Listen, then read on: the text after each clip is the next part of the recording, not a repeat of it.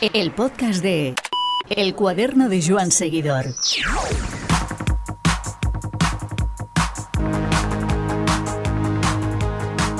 Cada vuelta es un folio en blanco que rellenar desde cero.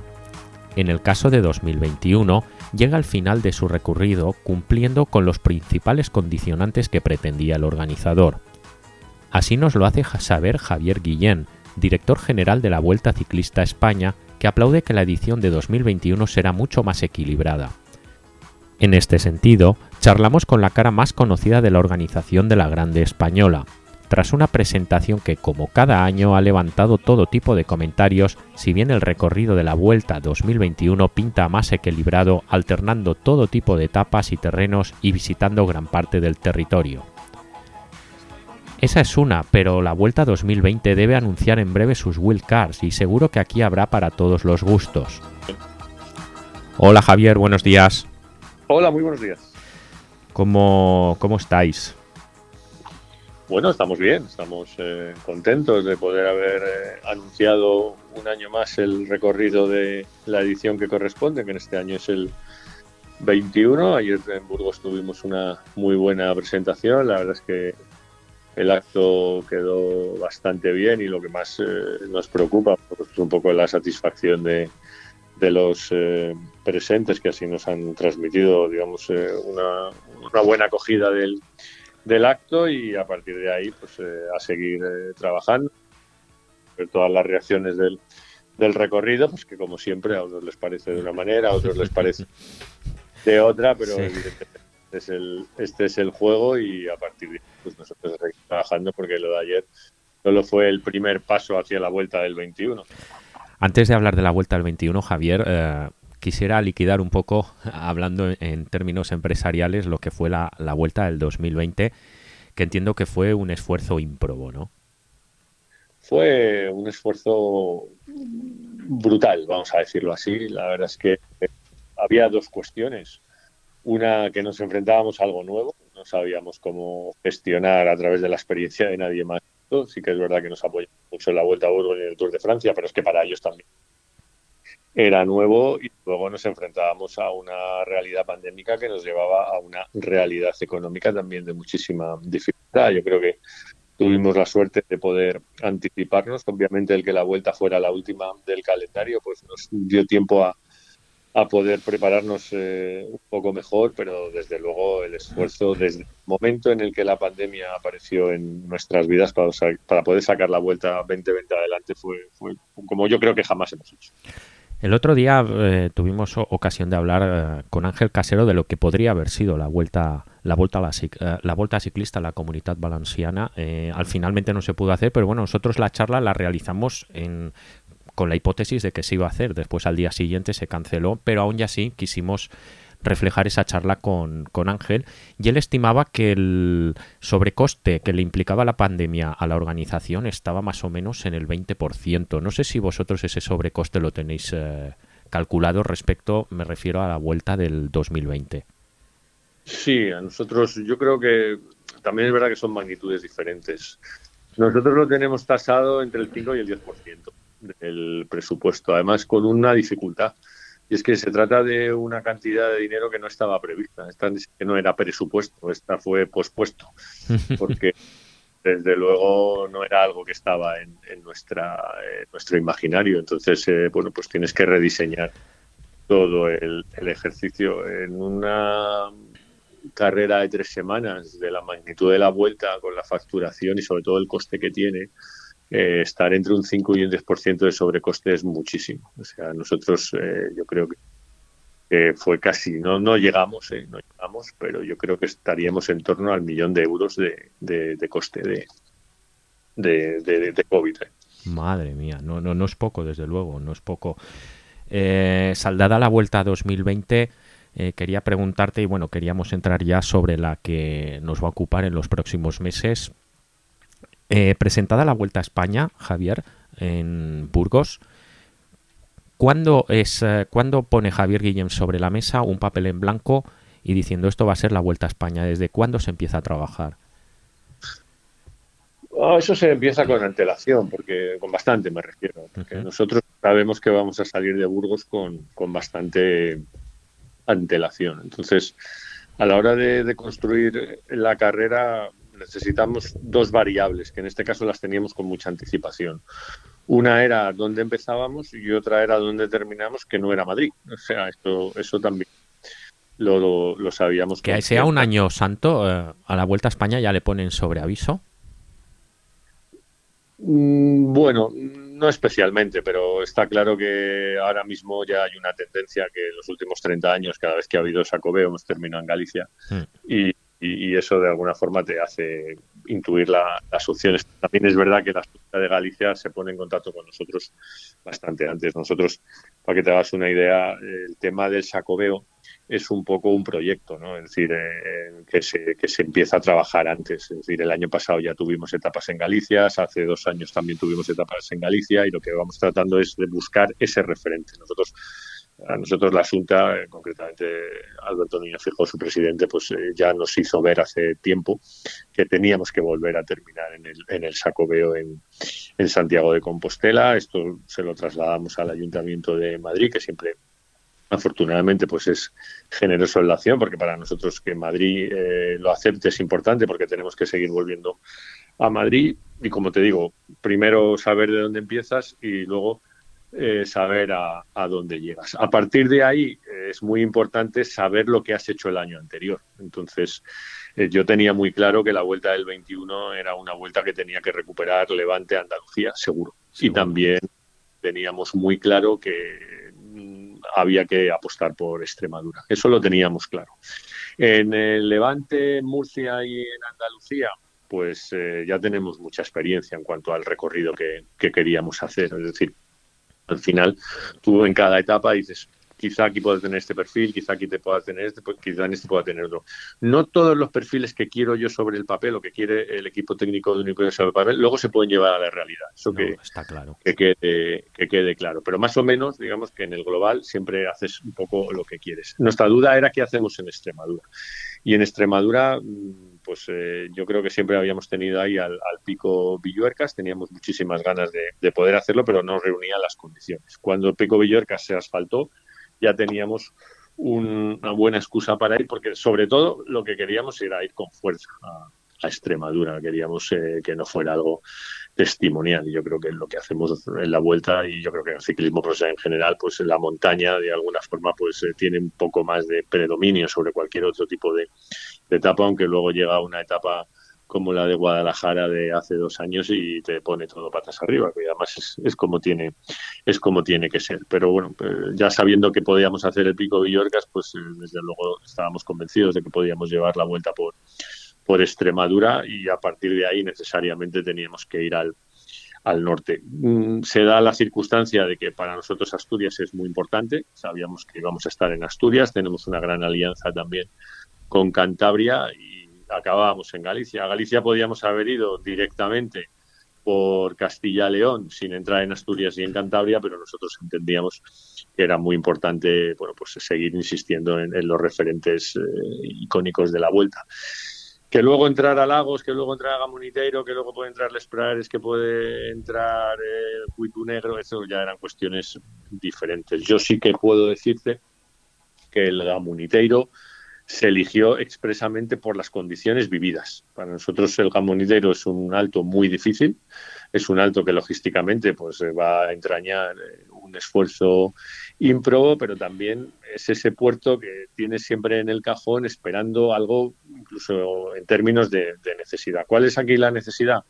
pues para nosotros dar las gracias a la afición. Para nosotros el decirles, oye, habéis estado con nosotros el año pasado, os hemos pedido que os quedéis en casa y nos habéis visto por televisión. Este es un deporte como todos que necesita al público y tenemos la sensación por las audiencias de que no lo, no lo hemos eh, perdido. Bueno, pues eso hay que agradecerlo y yo creo que el Gamonitero pues va a ser esa fórmula que hemos dado para dar las gracias a, a la afición. Entonces, más o menos digamos, eso es lo que está en, en, tu cabeza, pero el esquema general sí que lo tenemos con un par de años antes. Bueno, al final es una cuestión de ir encajando, ir encajando piezas y, tomando lo, mejor de cada sitio en función también del desarrollo y de, y de la compensación de etapas más duras, menos duras, más o menos accidentadas. Em, ¿Tu balance genérico del recorrido cuál es? No, yo creo que, el, balance genérico, hablando del papel a la práctica, cumple en un altísimo porcentaje. Siempre quieres mejorar cosas. Cada vez que te pones a, revisar los 21 perfiles, te das cuenta, por aquí podrías haber hecho esto o lo otro, pero en general yo creo que está bien. En esta vuelta nosotros hemos tenido en cuenta el efecto de los Juegos Olímpicos. Yo creo que los Juegos Olímpicos pues es algo que en los últimos años los corredores sí que están teniendo muy en cuenta y yo creo que nosotros tenemos que facilitar a, los corredores el hecho de que puedan entender que se puede hacer juegos y vuelta. Para eso hemos querido tener una primera semana, vamos a decir, un poco más amable que, otros. Eh, amable entre comillas. Eh, amable entre muchas comillas, porque yo, de luego, eh, a la gente le digo que analice los ocho primeros días de vuelta, que esa es la primera semana. Y en los ocho primeros días de vuelta hay una llegada en alto de entidad, como es el picón blanco.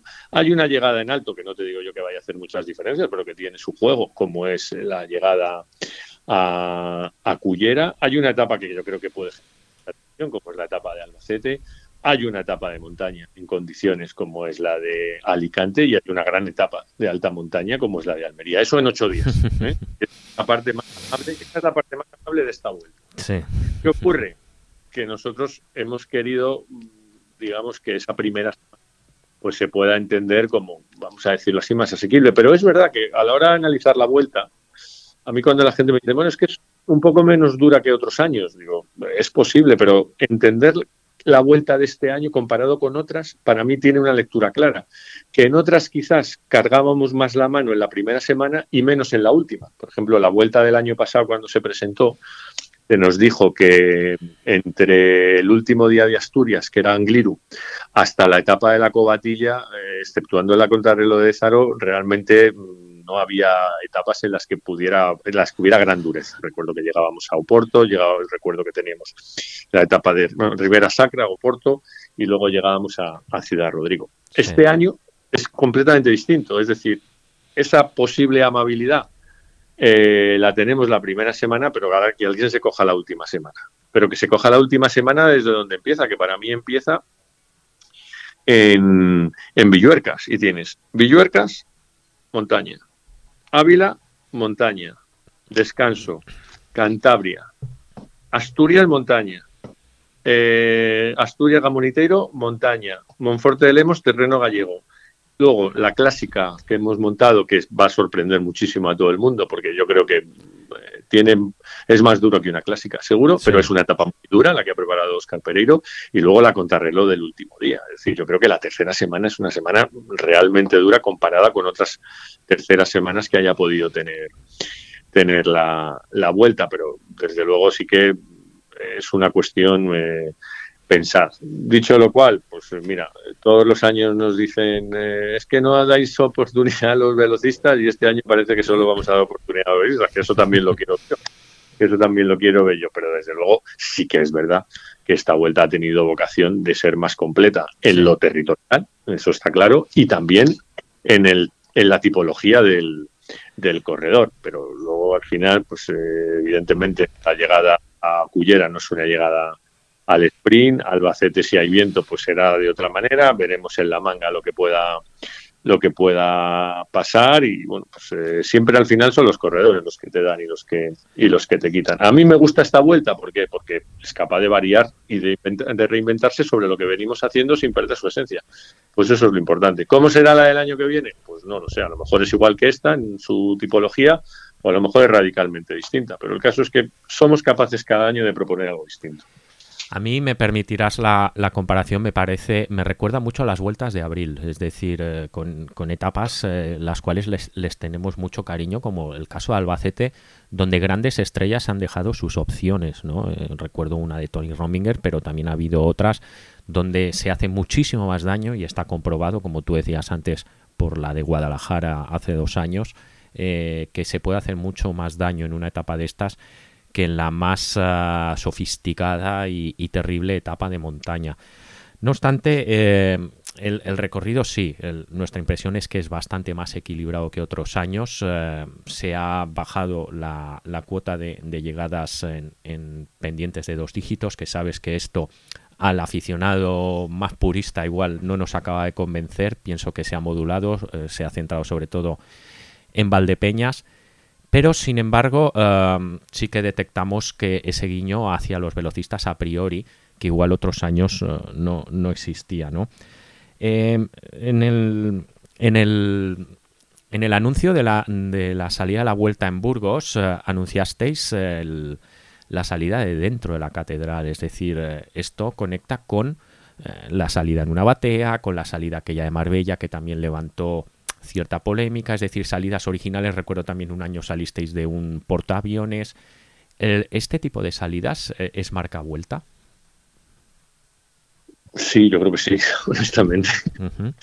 Creo que sí, porque bueno, siempre vamos buscando que nuestra plataforma de inicio pues tenga esa originalidad. También tengo que decir una cosa, llevamos mucho hecho y ahora tampoco tenemos esa obsesión, porque lo que no queremos es caer en el transformismo, es decir, no queremos que por tener que llegar a hacer una salida original, pues terminemos volviendo y cargándonos precisamente el efecto que, se busca. Yo creo que este deporte tiene la suerte de, desarrollarse en campo abierto y en cualquier escenario distinto cada día. Nosotros tenemos la opción y la necesidad de poder enseñárselo al, al mundo y bueno, pues tenemos que buscar estos, estos recursos. Hemos hecho un montón de cosas, pues ya las has enumerado tú. Y otras que me he dejado, claro. O sea, al final. gran acogida, la nocturna de, de, Galicia, Villa, de balneario, de la playa de Benidorm, es decir, que bueno, ahí tenemos un buen portfolio. Nosotros lo primero que buscamos es una, una ciudad y luego una vez que tenemos la ciudad, pues es obvio, es obvio que eh, que luego buscamos el recurso, pero no buscamos primero el recurso y luego la ciudad. Entonces, a partir de ahí, pues lo que tratamos es sobre todo de meternos dentro de, de lo que es la idiosincrasia del territorio. Pero bueno, pues eh, sí que creo que es más que a vuelta porque te diría que somos los únicos que, lo hacemos, pero el día que no lo hagamos no dejaremos de ser marca vuelta, también lo sé. ¿Qué otros símbolos o qué otras señas crees eh, que definen la marca vuelta? Pues eh, yo, creo que, todo eso que has manifestado en, términos de, de, crítica constructiva, pero de crítica o de, que no, no, nos gusta a los puristas. Yo creo que, la vuelta tiene una seña de identidad en base a la explosividad, tiene una seña de identidad en base al descubrimiento de lugares en alto, tiene una seña de identidad en base a esos finales en rampa con independencia de que la vuelta sea o no, o no sea, o sea, que la etapa sea o no sea etapa de, de montaña y sobre todo algo que para mí es, es muy importante. ¿no? Eh, primero, yo creo que esta es una carrera, en los últimos años lo ha demostrado, muy impredecible. Nunca se sabe quién, quién va a ganar. Y ahí la culpa no la tiene solo el corrido. Yo creo que son varios factores los que habría que, que analizar. Y luego, que por las circunstancias que sean, eh, siempre se decide al final. Y eso es algo, pues. Eh, digno de, elogiar. Es verdad que hoy, tal y como se corre, yo creo que todos están decidiendo al final, porque posiblemente haya mucho control o no haya tanta diferencia entre los corredores. Yo veo pero mucha igualdad entre los grandes favoritos. empezó a decidirse en los últimos días muchas veces seguidas fue la vuelta, eso está claro. Y a partir de ahí, pues fíjate el año pasado. Las tres grandes se decidieron en su última gran etapa, el Giro y el, y el Tour dieron vuelco a la, a la general en, su última contrarreloj y nosotros, eh, Roglic y Carapaz, eh, la cobatilla, pues... En un eh, pañuelo. pero en algún momento estaba claro que podía haber ganado Carapaz.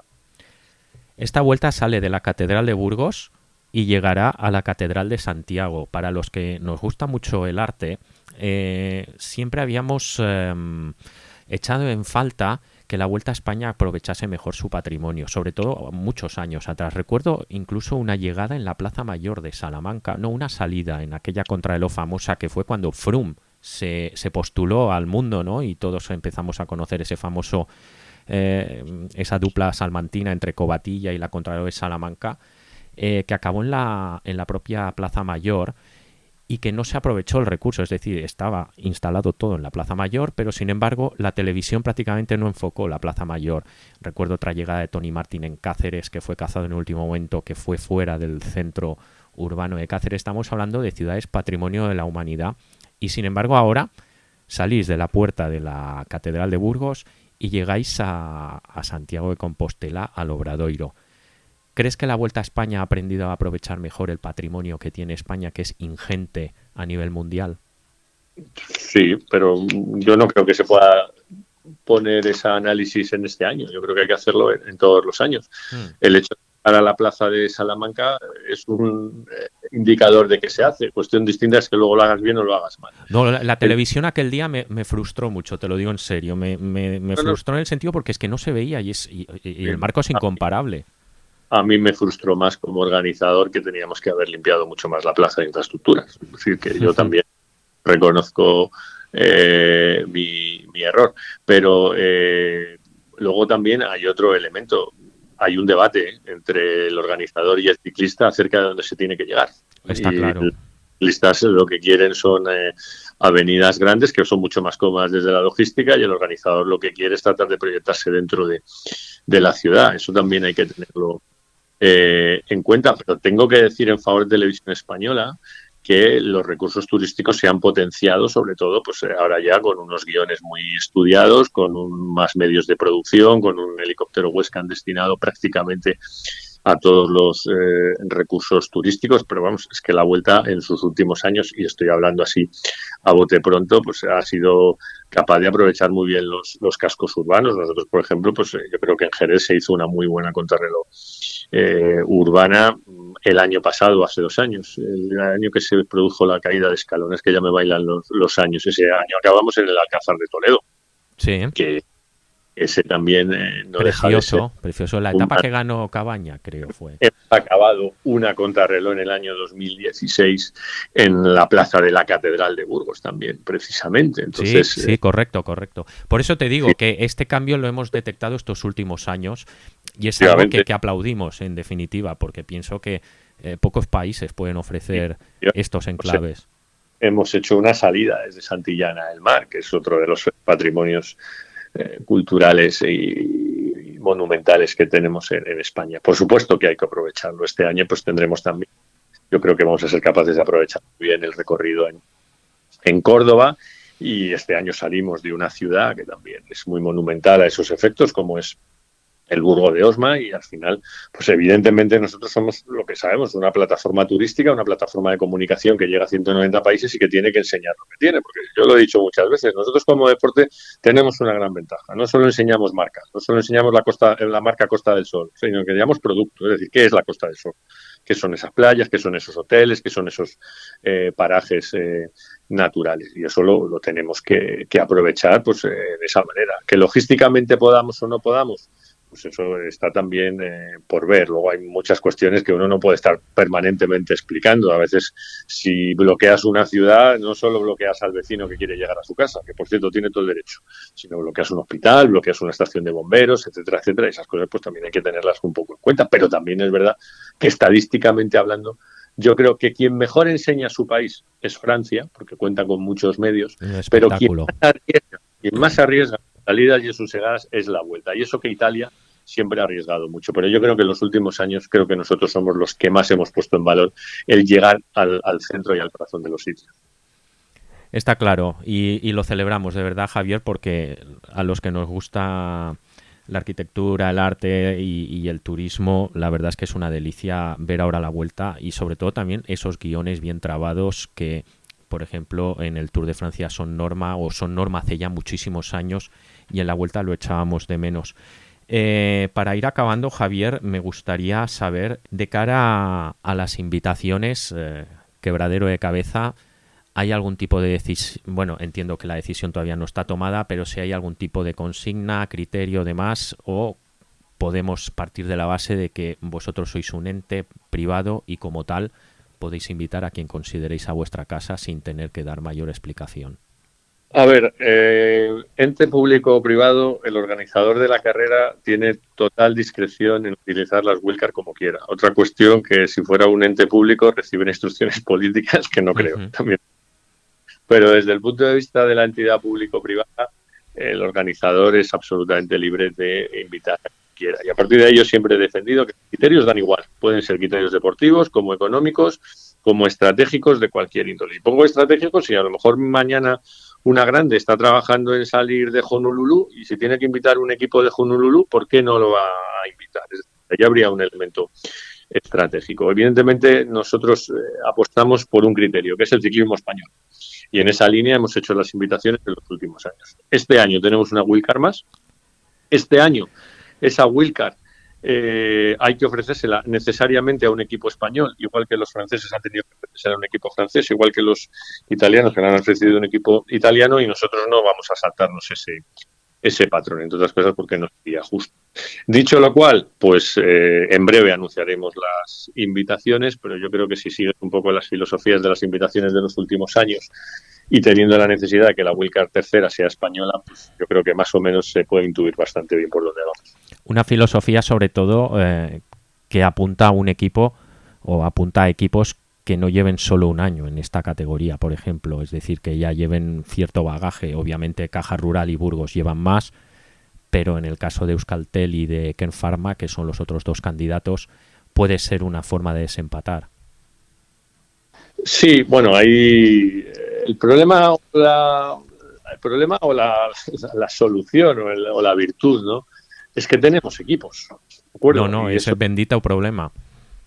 Ese es un bendito problema. El problema llega para los equipos cuando construyen los proyectos y, apuestan todo a correr esta carrera. En este caso, pues tenemos que decir que es la vuelta porque estamos hablando de equipos eh, españoles. Pero también es verdad que a todos los equipos, a todos aquellos que se acercan a nosotros para decir queremos tener un equipo continental profesional, eh, lo que les decimos es construye un proyecto a medio y largo plazo y no lo construyas pensando que tu viabilidad pasa por la vuelta, porque la vuelta siempre llegará. Yo creo que los equipos españoles tienen que tener siempre la oportunidad de poder correr la vuelta. Nosotros antes pues lo teníamos fácil, había dos equipos españoles, teníamos la dificultad de que dejábamos equipos extranjeros fuera, que por cierto eh, vienen con fuerza, vienen con, bastante fuerza y con bastante ganas y bueno, pues eh, hay que entenderles porque muchos de ellos obviamente tienen una gran participación y eso siempre también hay que, hay que valorarlo.